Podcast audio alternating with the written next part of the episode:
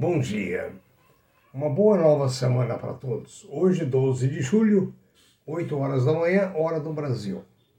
Ah, desejo a todos uma semana de muito proveito, de bons resultados e que ah, ah, desfrutem de muita saúde.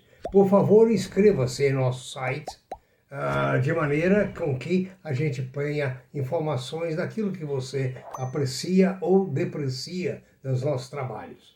Uh, suas opiniões serão bem-vindas através do e-mail uh, ah, ah, desculpa. No www.previsioneseconômicas.com.br você encontra informações sobre empregos, os nossos vídeos e demais informações. As bolsas asiáticas fecharam no dia de hoje é, em baixa. Tóquio está fechado. É, a Europa operando em baixa, com cautela, aguardando o pronunciamento da presidente do Banco Central Europeu, a Lagarde, a senhora Lagarde. Nos Estados Unidos, a previsão é de baixa lateralização. Passo aqui a algumas cotações de ações do fechamento do último dia nos Estados Unidos. A Amazon fechou a 3.719 dólares por ação. Apple 145, a Tesla 656, o Facebook 350 dólares por ação. O Bank of America, 40 dólares. Todos projetando alta, menos a Amazon. Ah, no Brasil, a previsão é de baixa, diante dos fatos políticos e a reforma fiscal. Temos uma inconstância de mercado. Estamos navegando em mar agitado. Ah, o petróleo Brent em Nova York opera na casa de 73 dólares e 40 o dólar no Brasil a 5,23, o euro a 6,21. Os metais duros estão o ouro a 1,799, a prata a 26 e o cobre a 4.300 dólares. As commodities estão com preços mistos, com exceção do milho e trigo, que estão em alta. Vamos aos nossos comentários de hoje. Começando essa segunda parte do nosso papo de hoje, respondendo à pergunta de Vivi Costa, é, a sua pergunta eu desdobro em resposta do seguinte: o petróleo está subindo muito devido à demanda, ou seja, com o restabelecimento da, da atividade econômica e turística em alguns países, o consumo de petróleo aumentou muito. E conforme você sabe, o petróleo, como tudo no mundo, é um cartel. E o cartel procura manobrar os preços para que é, os seus associados levem mais vantagem. É sempre aquela prova de amor pelo povo. No Brasil, o que faz os com que os combustíveis subam é o fato de praticarmos preços internacionais para a Petrobras e recebemos em reais. Né? Ah, veja bem, um faxineiro em Nova York pode ganhar em torno de 1.800 dólares por mês. O leasing de um carro, um Sentra completo, é em torno de 240 dólares por mês. E aqui? É possível que ele faça isso? Não. Aqui não é possível, porque o lixeiro aqui pode fazer aí com dois empregos 500 dólares mensais. E a indústria automobilística nacional notabilizou os carros chiques e zero para elite.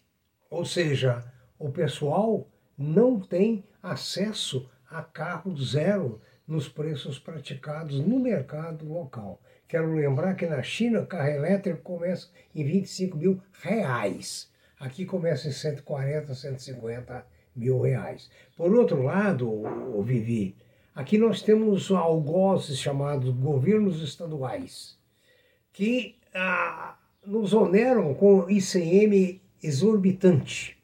Aliás, ontem eu assistindo à TV Cultura, ah, eu vi um programa que o povo brasileiro deveria ver e ficar muito feliz. Os parlamentares brasileiros são os mais caros do mundo. Custam cerca de 5 milhões de dólares por ano cada um. Ainda bem que os nossos parlamentares amam o povo, trabalham muito e fazem tudo para o nosso desenvolvimento. Tem um amor pela pátria extraordinário. Quanto ao ouro, Vivi, você não carrega realmente o ouro físico, você carrega um certificado.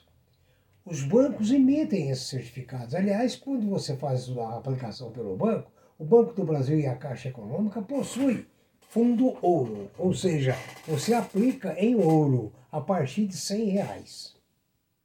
Então veja bem, é muito acessível a todo mundo.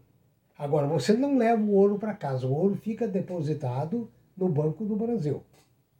Agora, você me pergunta também se pode comprar ouro no mercado. Não, cuidado, cuidado. O que não falta no mercado são pilantras. Pilantras nós temos aí em gênero, número e grau à vontade. Eu citei o Banco do Brasil e a Caixa Econômica Federal porque eu trabalho com esses dois bancos, sempre trabalhei com esses dois bancos. Deve ter outros bancos bons aí também emitindo os mesmos fundos. A aplicação, Vivi, não deve ser de uma só vez. A gente, se a gente quer aplicar, digamos, mil reais, vamos aplicando de 100 em 100 reais, porque assim permite um preço médio melhor. Porque o, o ouro, como qualquer commodity, varia de preço enormemente.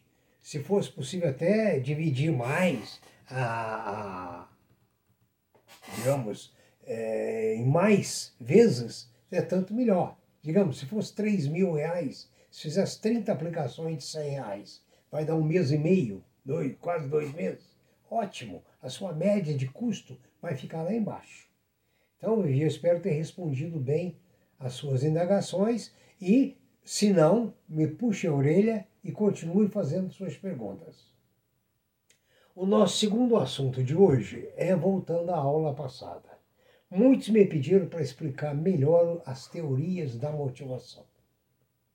São muitas as teorias da motivação: motivação pelo dinheiro, motivação pelo cargo, motivação por N valores. Mas vamos começar na pirâmide de Maslow, pela base dela. Um feto, uma criança, dentro do útero da mãe. Qual é a necessidade dela? A alimentação.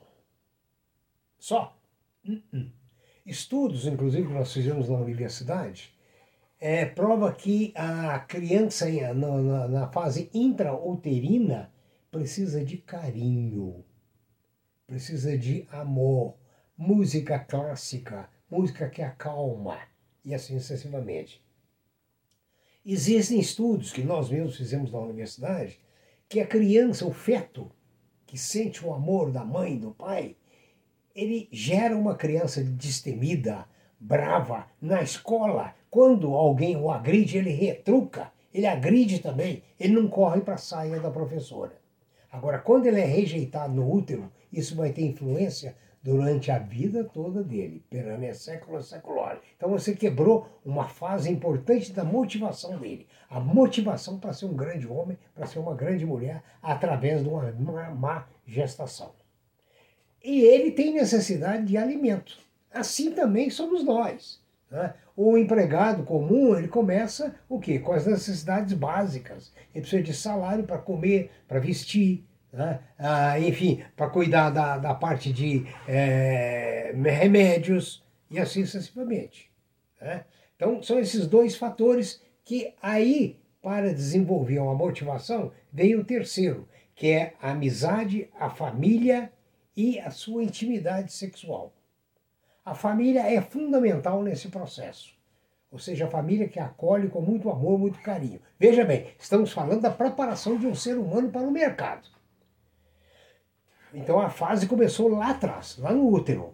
Certo? Depois vem outra necessidade, a necessidade de estima, de conhecimento, de confiança. Né? Isso aí vai dar a ele o que? Força. Força para a luta. E por fim, né? a é criatividade, que ele passe a ser um ser criativo, que ele passe a ser um solucionador de problemas, que ele seja um elemento ausente de preconceitos.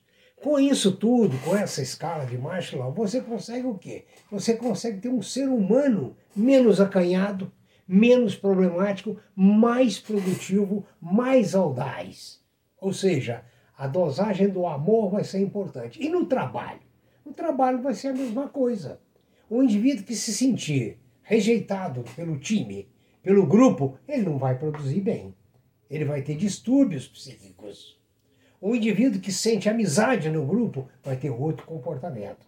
Aquele que tem confiança no chefe e o chefe tem confiança nele, o desempenho vai ser outro. Aquele que o chefe não tem confiança nele, Então, o desempenho aí vai ser pior. Agora, uma coisa interessante na minha vida profissional. Muitas vezes você acha que o chefe não gosta de você. Uma ocasião, de um funcionário de uma grande empresa virou para mim e falou: Meu chefe não gosta de mim. Aí eu perguntei para ele: Ele te falou isso? Não, eu que sinto que ele não gosta de mim. Mas você falou com ele? Não. Fala com ele. Por que, que ele não gosta de você? Abre o jogo. E incentivei aquele indivíduo a realmente entrar nesse seara com o chefe. Foi engano. O chefe gostava dele. Ele é que tinha essa percepção errada dele mesmo, que transmitia para seu trabalho, desestimulando, tirando a sua motivação para o trabalho, sua motivação como ser humano, e assim sucessivamente. Então veja bem, os princípios da motivação no útero, fora do útero, na infância, na juventude, na plenitude da juventude, nos estudos, na universidade. Né? Aquele, aquele pai que diz, filho, você é burro. Não, o filho vai ser burro. Agora, aquele que diz, filho, você é muito inteligente, você é bacana, você é QI 150. Então, veja bem, esses fatores de motivação em casa, no trabalho, são os mesmos. Não tem diferença. O trabalho é outra família. Então, analise bem essa pirâmide de Maslow e daí tire as suas conclusões. Né? Tire as suas conclusões e procure também é, viver um pouco menos pior. Ok? Vamos agora a algumas informações de empresas. A DASA informou agora nesta sexta-feira, sexta-feira passada, que a sua subsidiária IMPA celebrou um contrato com um grupo de acionistas representando uma participação majoritária no capital social da Marimed.